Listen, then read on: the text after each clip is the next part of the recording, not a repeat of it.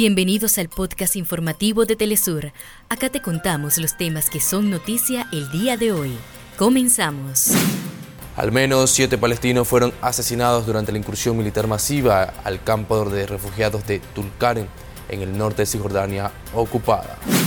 Venezuela se encuentra en La Haya para participar en la audiencia pública en la Corte Internacional de Justicia, donde Guyana pretende la suspensión del referéndum consultivo del 3 de diciembre en defensa de la Guayana Esequiba. Miembros de la comunidad sexodiverso marcharon en la Ciudad de México por la muerte del magistrado Jesús Ociel Baena, quien apareció sin vida este lunes en Aguascalientes.